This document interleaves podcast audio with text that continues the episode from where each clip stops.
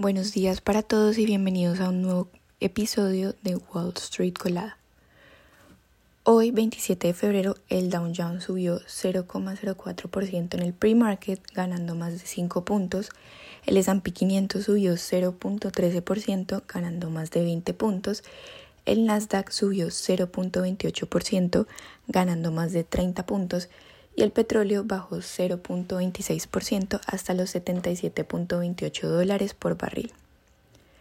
En noticias económicas financieras tenemos que el presidente Joe Biden se reunirá hoy con los cuatro principales líderes del Congreso en la Casa Blanca para presionarlos a salir del estancamiento y evitar un cierre parcial este viernes. Alphabet cayó más de un 4% el lunes debido a que el generador de rostros impulsado por inteligencia artificial de Google no regresará hasta dentro de un par de semanas.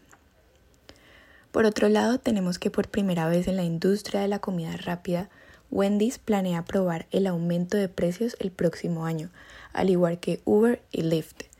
Esto significa que los platos del menú serían más caros durante las horas pico, con precios actualizados en tiempo real dependiendo de la demanda sin coste adicional para el operador del restaurante.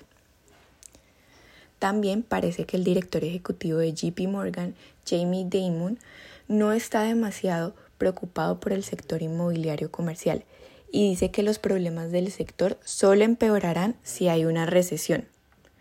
También tenemos que Whirlpool recortará más deuda a medida que las tasas se mantengan más altas por más tiempo.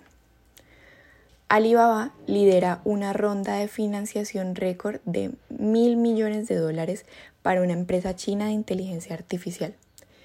Y por último, tenemos que Palo Alto Networks sube cuando Pelosi revela su compra. Las acciones que tenemos hoy con predicción de bullish son Palo Alto Networks con 5.36%, Micron Technology con 3.62%, eh, PubMatic con 29.87% y las acciones que tenemos hoy con predicción de bearish son Beatrice con menos 1.94%, Moderna con menos 0.53%, Aaron's Holding Company con menos 25.33%. Estas son las noticias que tenemos para hoy antes de que abra el mercado.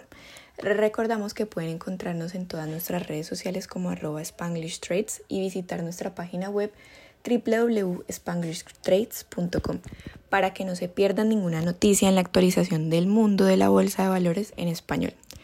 Gracias por acompañarnos y escucharnos. Los esperamos en el próximo episodio de Wall Street Colada.